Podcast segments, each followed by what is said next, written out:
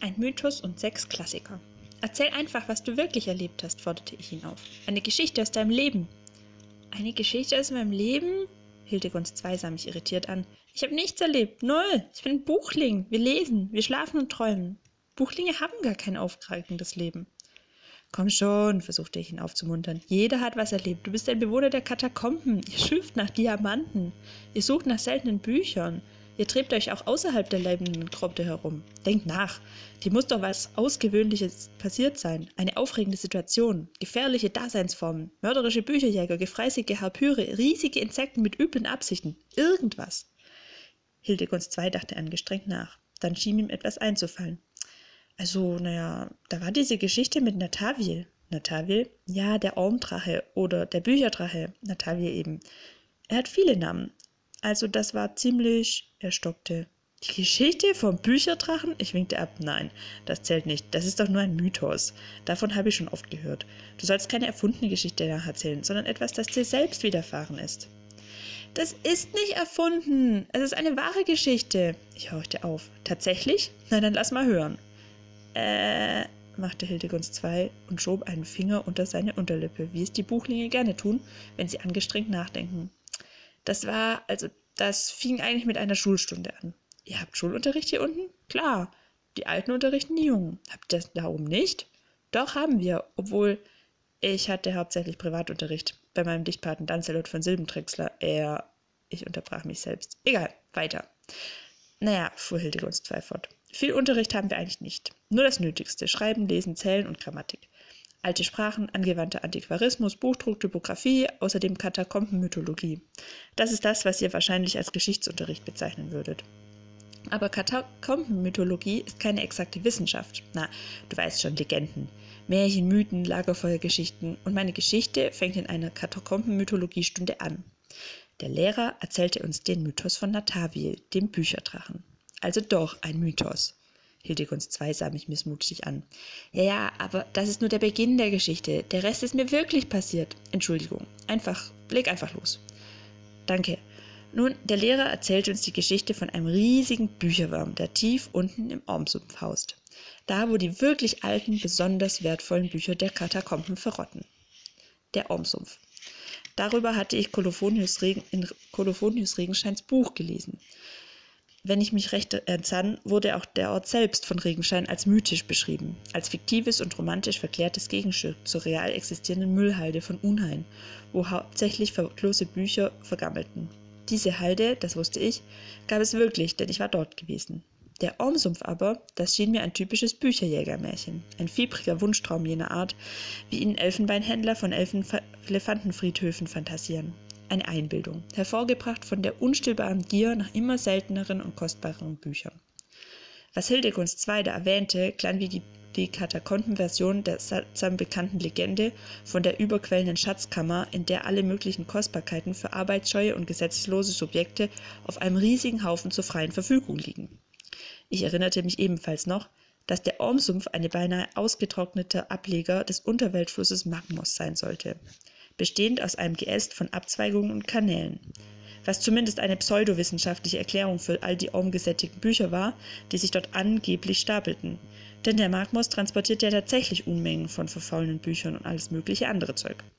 Das hatte ich bei einem Spaziergang mit der Schreckse Inazia Anazazi mit eigenen Augen gesehen, bei dem sie mir die Stelle gezeigt hatte, an welcher der Magmos mitten in Buchheim hervorbricht. Fußnote Siehe das Labyrinth der träumenden Bücher. Und zwar lauter Bücher, die allesamt älter und wertvoller sind als sämtliche Favoriten auf der goldenen Liste, blabberte Hildegunds II weiter. Werke von Dichtern einer vergangenen Ära, in der noch alle Künstler vom Orm durchströmt waren. Noch so ein Mythos. Von jener legendären Epoche, in der sämtliche Künstler vom Orm erfüllt waren. Und zwar ausnahmslos. Von einer Zeit, in der an jeder Ecke ein Meistersinger stand, der nicht nur ein Virtuose mit Stimme und Laute war, sondern auch Texte und Kompositionen von überirdischer Qualität vortrug wo jedes Ölbild ein Meisterwerk darstellte, jedes Gedicht eine Erleuchtung und jeder Roman eine Offenbarung. Ein nostalgischer Früher war alles besser Mythos, geradezu anrührend in seiner naiven Redlichkeit. Und natürlich waren die Bücher all der Dichter dieser goldenen Epoche heute verschollen oder sammelten sich im Ormsumpf. Ich nickte. Davon habe ich gehört, sagte ich, lächelte milde und verkniff mir eine ironische Bemerkung. Der Lehrer hat uns erzählt, dass der Bücherdrache Natavil genannt wurde, aber auch je nach Legende Elivertan, Nathanaviel, Levantia oder Itlavatan. Und dass er sich seit Urzeiten in diesem Büchersumpf herumwälzt. Denn das ist ja wohl bekannt, was sagen umwobene Drachen zu treiben. Sie liegen irgendwo rum, wälzen sich in Schätzen, nicht wahr? Wenn sie gerade keine Jungfrauen fressen. Hildegund zwei grinste was im Falle Natavils dazu geführt haben soll, dass sich mit der Zeit diese ormgesättigten Bücher in seine Haut eingedrückt haben und dort festgewachsen sind, bis fast sein ganzes Schuppenkleid aus irgendwelchen eingewachsenen Folianten bestand. Daher nennt man ihn auch den Ormdrachen. Klar? Ja, verstehe, antwortete ich. Eine Bibliothek des Orms auf vier Beinen mit Kopf und Schwanz. Sehr metaphorisch. Davon gab es früher sogar Bilder bei uns in der linden Grotte, Hildegunst nickte, auf Mosaiten und Teppichen bevor die Bücherjäger kamen und alles zerstörten. Du müsstest sie eigentlich noch gesehen haben. Stimmt, antwortete ich. Ich erinnere mich dunkel an solche Darstellungen, auf Wandgemälden und so. Nun, fuhr der kleine Buchling fort, dieses Dauerbad in umgetränkter Literatur verwandelte Nataviel mit der Zeit in das klügste Geschöpf der Katakomben. So behauptet man jedenfalls. Das Orm drang in all seine Poren, in seinen Blutkreislauf, in sein riesiges Herz und gelangte schließlich in sein Gehirn, welches dadurch komplett, wie soll ich sagen, durchormt wurde. Verstehst du? Durchormt? Genau, oberklug, super inspiriert. Über die Maßen kreativ aufgeladen, von allen Musen geküsst. Der Drache soll druckreif gesprochen haben, auf Zuruf sogar in Reimen von jedem beliebigen Versmaß. Man glaubte, dass er auf alle, wirklich alle Fragen eine Antwort hatte. Erschöpfend, endgültig und so makellos formuliert, dass man seine Antworten gleich ins Stein meißeln konnte, ohne Lektorat. Ein Orakel also, sagte ich, auch ein beliebter Mythenstoff. Wann kommt endlich die eigentliche Geschichte? Nun wart es doch ab. Der Lehrer erklärte uns dann noch, dass der Drache eigentlich ein Symbol sei, eine Metapher, die du schon richtig erfasst hast. Ein ideales Bild für den Wunsch nach grenzenlosem Wissen und für den uralten Traum, dieses Wissen mühelos zu erwerben. Denn Natavil musste die Bücher ja nicht erst mühsam lesen und verstehen, um sich in ihren Gehalt einzueignen. Nö, der nicht. Der musste nur den ganzen Tag darin baden oder nachts drin schlafen sich darin wälzen wie ein Sumpfschwein im Schlamm. Logisch, dass dies bei uns jungen Buchlingen ziemlich gut ankam. Der Traum des faulen Schülers. Während sich die anderen abackern und wie blöde pauken, wälzt sich so ein cleverer Drache einfach in einem Haufen alter Schwarten und bekommt dadurch nicht nur einen unschätzbar wertvollen Panzer aus Büchern der goldenen Liste, oh nein, er wird sogar noch das umgesättigste Lebewesen der Katakomben. Einfach so. Damit konnte man sich blendend identifizieren. Dagegen verblasste selbst die Geschichte vom Schattenkönig. Ich erschauderte, denn bloß die Erwähnung des Schattenkönigs weckte in mir heftige Gefühle. Außerdem betonte unsere Lehrer, fuhr Hildegund Seifert, dass Nataviel ein extrem ungewöhnlicher Drache sei. Ein guter, also nicht so eine hinterhältige, kreidefressende Riesenechse wie die Viecher in den meisten Legenden, denen man nicht den Rücken zuwenden darf, sondern ein zum Mitleid befähigtes, friedfertiges und vernunftbegabtes Wesen, gutmütig und gütig durch seine regelmäßigen Buchvollbäder philosophisch und literarisch umfassend geschult, juristisch bestens unterrichtet, wissenschaftlich beschlagen, weise und gerecht, auch zu moralischen Erkenntnissen und den nötigen Schlussfolgerungen in der Lage. Und so weiter. Also lauter Sachen, die man Riesenechsen gewöhnlich nicht nachsagt. Er sei völlig aus der Art geschlagen. Manchmal soll er in seinen Äußerungen etwas nebulös und kryptisch gewesen sein. Aber das wird von Orakeln ja schließlich erwartet, nicht wahr? Ein Orakel, das Klartext redet, wäre ja ein Widerspruch in sich. In den alten Tagen sind die verschiedensten Bewohner aus allen Bereichen der Katakomben angeblich scharenweise zu Natavil gepilgert, um ihm ihre brennenden Fragen zu stellen. Mächtige Bücherfürsten, Dichter, Philosophen und Schriftgelehrte sollen seinen Rat erfleht haben. Was sollen wir über unsere Bücherschätze verstecken, Natavil? Wie erlangt man das Orb, Elivetan? Wie übersetzt man aus dem ultraflorentischen Ilatevan? Er soll darüber hinaus die Verläufe von militärischen Konflikten exakt vorausgesagt haben und sowas. Vor Erdbeben und Vulkanausbrüchen hat er gewarnt, angeblich auf die Stunde genau. Stammesfäden hat er mit seinen weisen Ratschlägen geschlichtet, über Generationen hinweg schwelende Grenzkriege hat er mit simpelsten Lösungen beendet und so weiter. Ein Spitzendrache. Nataviel, Elivatan, Tanaviel, Levantia oder Ilatevan. Such dir deinen Lieblingsnamen aus. Ich finde Nataviel am besten. Zum Schluss gab, es aus, gab uns der Lehrer noch die Hausaufgabe, uns eine gute Frage für den Bücherdrachen auszudenken. Ausgesprochen originelle Idee für einen Lehrer, warf ich ein. Allerdings, sagte Hildegunst zwei und seufzte. Unverhängnisvoll, denn damit fing alles an. Die Frage für den Bücherdrachen brachte mich ins Grübel. Als der Unterricht zu Ende war, trieb ich mich mit ein paar anderen Schülern in der Nähe der Klassenräume herum. Du musst dir vorstellen, dass ich der Jüngste in der Klasse war. Daher lief ich immer den Größeren hinterher und machte mit, was sie ebenso anstellten. Meistens Unfug, wie du dir sicher denken kannst. Es war eine Bande von insgesamt sechs Rabauken der übelsten Sorte. Sie hießen Estrakos, Alkanion, Eliastrotes, Ediperius, Strephantion und Klosophes. Aber sie sprachen sich mit Abkürzungen an. Estra, Alka, Elias, Eidep, Sterab und Kloso. Wegen ihrer Namen wurden sie von den anderen Schülern gelegentlich die Klassiker oder die Klassikerbande genannt. Denn sie trugen alle Namen von Dichtern des zamonischen klassischen Altertums und wahrscheinlich war das eine der Ursachen dafür, dass sie eine derart verschworene Gemeinschaft bildeten. Also irgendwann muss ich wohl sowas gesagt haben wie eigentlich schade, dass es den Bücherkrachen gar nicht gibt. Ich wüsste sehr wohl, was ich ihn fragen würde. Der Buchling namens Estrakos oder Estra, der so wie der sowas wie der Wortführer der Gruppe war, wandte sich an mich und fragte mich amüsiert, ach ja, was würdest du denn fragen? Naja, äh, ich würde ihn fragen, äh, hebst, unterbrach mich Estra und hielt mir den Mund zu. Nicht so laut, hier haben die Wände Ohren, flüstere mir die Frage zu. Ich war etwas verdattert. Aber er ließ mich wieder los und ich wisperte die Frage wie geheißen. Estra horchte aufmerksam zu. Dann trat, einer einen Schritt, trat er einen Schritt zurück. Er sah mich lange an und sagte, beim Oh, Kleiner, das ist wirklich mal eine gute Frage, du meine Güte. In seiner Stimme schwang echte Anerkennung. Er ging zu den anderen Buchlingern und teilte ihnen flüsternd die Frage mit. Auch sie zeigten sich beeindruckt. Hui, verdammt gute Frage, staunte Alka. Allerdings stimmte Elias zu. Hey, wieso sind wir da noch nicht draufgekommen? Weil wir blöd sind, sagte Eidep. Der Kleine hat echt was auf dem Kasten. Dabei ist es so naheliegend, grinste Strephas. Das sind gute Fragen oft, sagte Closo. Man muss nur draufkommen. Das ist die Kunst. Respekt, Kleiner. Na ja, sagte ich. Eine gute Frage erkennt man daran, dass sie das Rätsel erkannt hat, welches einer befriedigenden Erklärung bedarf. Die sechs Klassiker rückten näher und bildeten einen Halbkreis um mich. Hör zu, Kleiner, sagte Estrakos, der mir am nächsten stand und jetzt mit gesenkter Stimme sprach.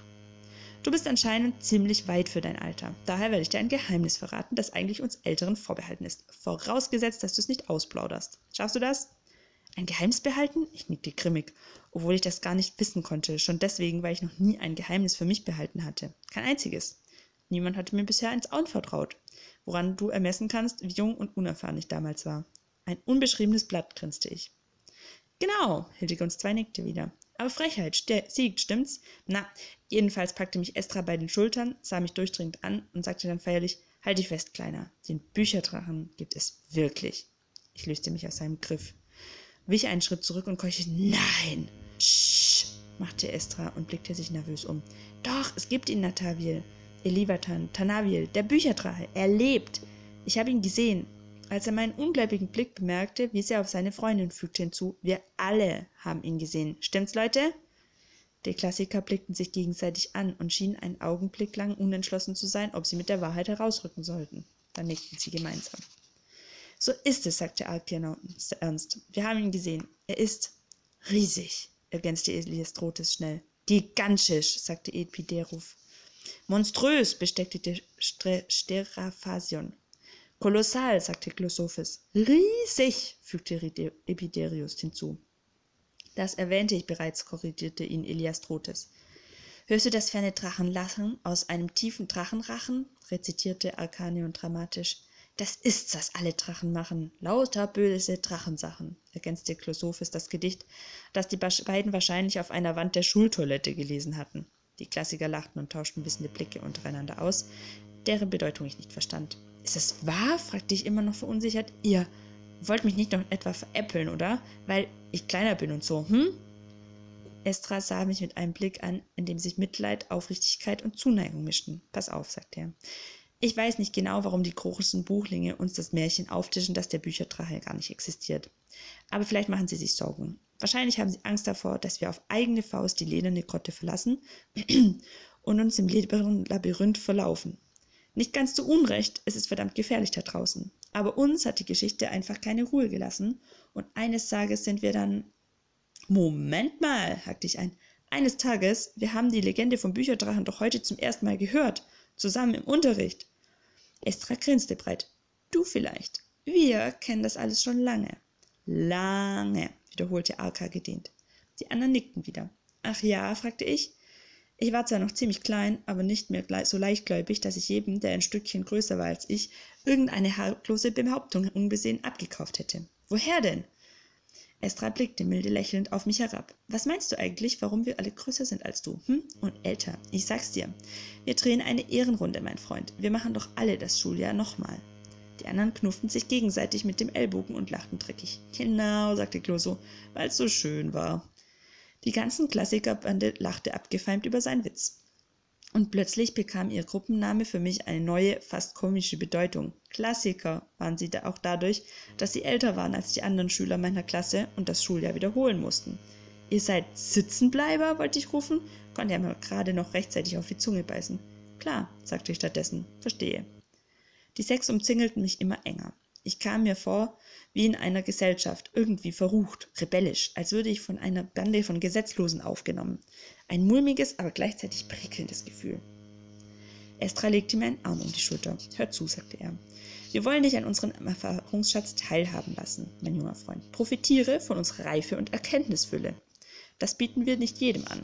Allerdings, ergänzte Alka, sei dir dieser Auszeichnung bewusst. Das ist wie ein Ritterschlag. Du bist ein Erwählter. Du könntest ein Ormling werden. Das ist etwas, wonach sich einige Eingeweihte in der ledernen Grotte verzehren. Aber nur den wenigsten widerfährt diese Ehre. Die anderen nickten. Ein Ormling? fragte ich. Das war neu.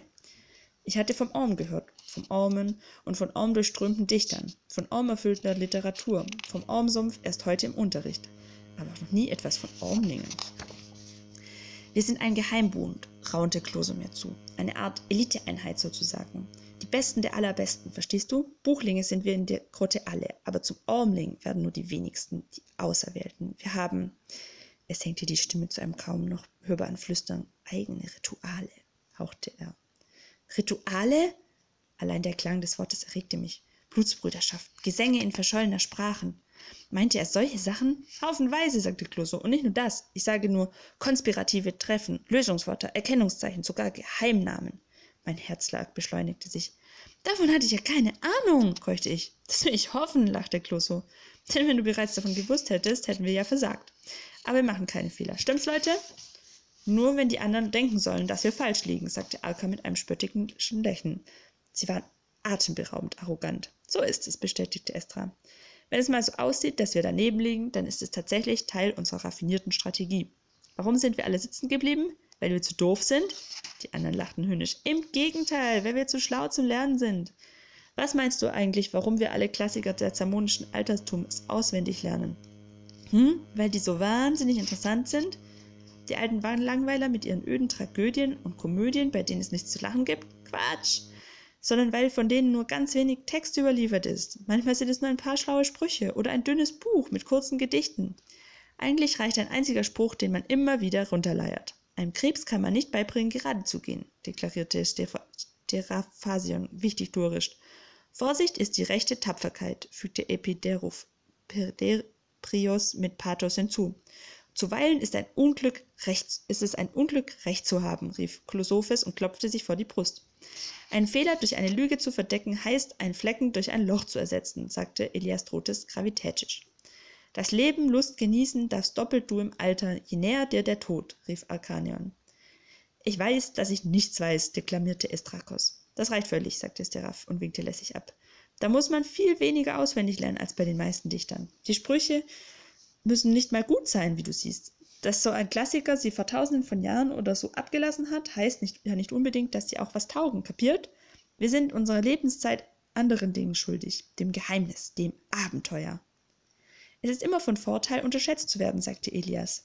Das ist Teil unserer Tarnung, ein Denkmantel von unseren weiter verzweigten Geheimtätigkeiten, für unsere Verpflichtungen als Ormlinge. Da bleibt natürlich kaum Zeit zum Pauken. Wer braucht schon diesen Strieberkram, wenn er flüsterte mit Eidip von der anderen Seite in mein Ohr, ein Ormling sein kann. Ein Ormling sein. Ich war wie elektrisiert. Du meine Güte, es gab da noch eine weitere Existenzform in der lederen Grotte. Man musste gar nicht sein Dasein als langweiliger Buchling fristen wie jeder andere. Und nein, man konnte eine verborgene Identität annehmen, ein zweites abenteuerliches Leben führen, direkt unter den Augen der anderen, die nichts davon ahnten. Wie seid ihr dahinter gekommen? fragte ich. Ich meine, hinter das mit dem Drachen. Durch unsere unermüdlichen verdeckten Ermittlungen, sagte Clouseau. Durch das Sammeln von Indizien und Beweisen, ergänzte Alka. Durch Kombinationsgabe, das war Eidep. Lauschangriffe, hauchte Estra. Verdeckte Ermittlungen, Indizien, Lauschangriffe. Das klang alles noch viel aufregender als Geheimnamen. Naja, sagte Estra, wir haben einfach das Auge und die Ohren offen gehalten, nicht wahr? Man glaubt ja nicht, was die Großen so alles ausplaudern, wenn sie denken, dass wir Kleinen mit uns selbst beschäftigt sind. Ein spielender, schulpflichtiger Buchling ist für die gar keine lebendige Person, sondern wie ein toter Gegenstand. Ein Möbel. Die glauben, wir wären völlig ins Spiel versunken. Und dann reden sie, ohne ein Blatt vor den Mund zu nehmen. Völlig schamlos. Aber wir kriegen natürlich alles mit. Eidep grinste. Alles. Wir planschen zusammen mit ihnen in den heißen Quellen, krabbeln in der Kerzenfabrik zwischen ihren Beinen rum, hocken heuchend unter den Tischen, wenn sie Karten oder Schach spielen. Wir Ormlinge sind überall und nirgends. Wir sind wie Schatten, allgegenwärtig, aber ignoriert. Und dann plappern sie eben Sachen aus.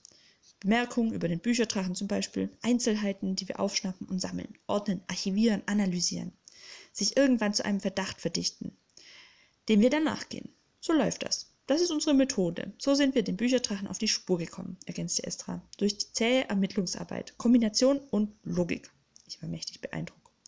Und er hält sich tatsächlich in der Nähe der leeren Kroppel auf? Warum kommt er nicht hierher? Weil er zu groß ist, antwortete Elka. Die Ein- und Ausgänge zur ledernen Grotte sind allesamt zu klein und erheblich größere Kreaturen als Buchlinge passend, passieren zu lassen. Eine uralte Vorsichtsmaßnahme. Und wie gelangt man zum Ormsumpf? Es gibt ziemlich viele Wege aus der ledernen Grotte. Welcher ist der richtige? fragte ich.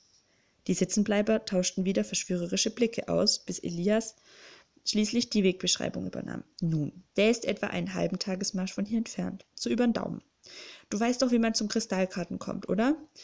Den musst du ganz durchqueren, am Bernsteinbach entlang, unter den Glaspilzen durch. Du verlässt den Bereich der ledernen Grotte durch den hintersten Ausgang des Gartens, da, wo die Smaragdbäume stehen. Dann, äh, links. Hinter dem letzten Smaragdbaum führt eine natürliche Granitttreppe abwärts. Kaum ein Buchling verläuft sich hier dahin, weil es diese gefährliche Kristallglas gibt. Halte dich fern davon. Die Treppe gehst du runter, dann kommst du durch einen Tunnel, in dem ein paar unsympathische Insekten hausen. Deswegen geht ja auch keiner rein. Die Viecher ignorierst du einfach, denn sie sind nicht giftig. Aber tritt nicht drauf, beißen tun sie trotzdem. Wenn du dann aus dem Tunnel raus bist, wirst, wird es noch einfacher. Elias klopfte mit einem Finger an ein Nasenloch. Du orientierst dich mit deinem Geruchssinn. Er holte schnaufend Luft. Man kann den Drachen nämlich riechen, beziehungsweise den Ormsumpf, in dem er sich suhlt. Er riecht, äh, alt. Sehr alt.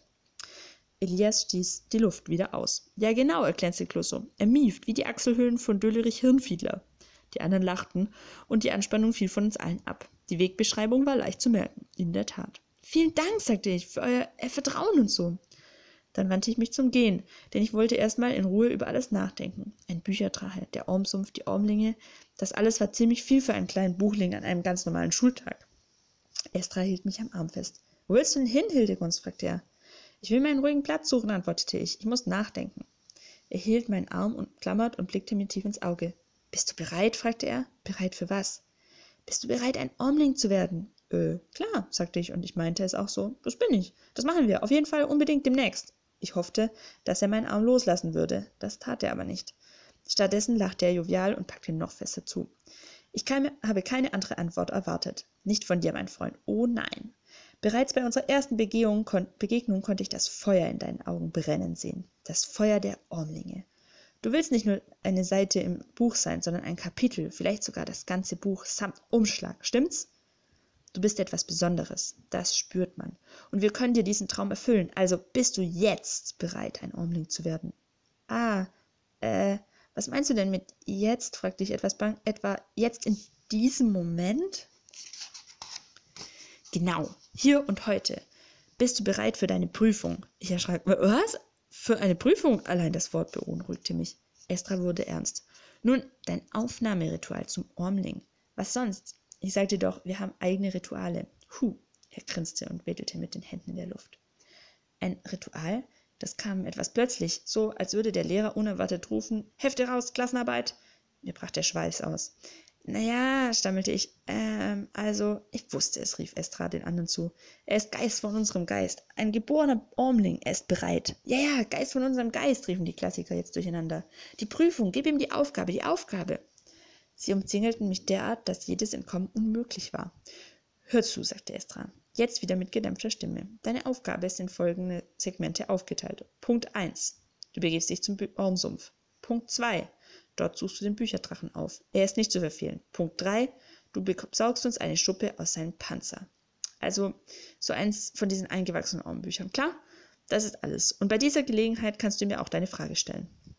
Das ist alles, wiederholte Klusse. Eine Aufgabe, die nur ein wahrer Ormling bewältigen kann, ergänzte Eideb und nickte ernst.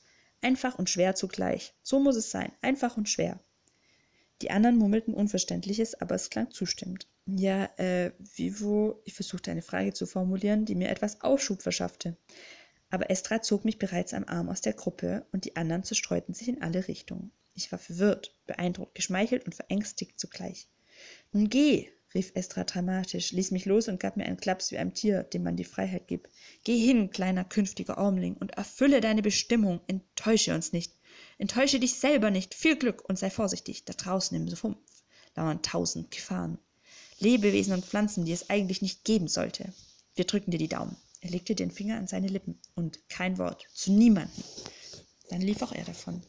Da stand ich nun, völlig durcheinander mit wackeligen Knien, eben noch ein einfacher Buchling, jetzt ein angehender Ormling, mit einem Geheimauftrag. Auf mich warteten eine Prüfung, ein Ritual, ein Bücherdrache, ein Sumpf voll ormgetränkter Bücher und Lebewesen, die es eigentlich nicht geben sollte. Was sollte ich nur machen? Was hättest du gemacht?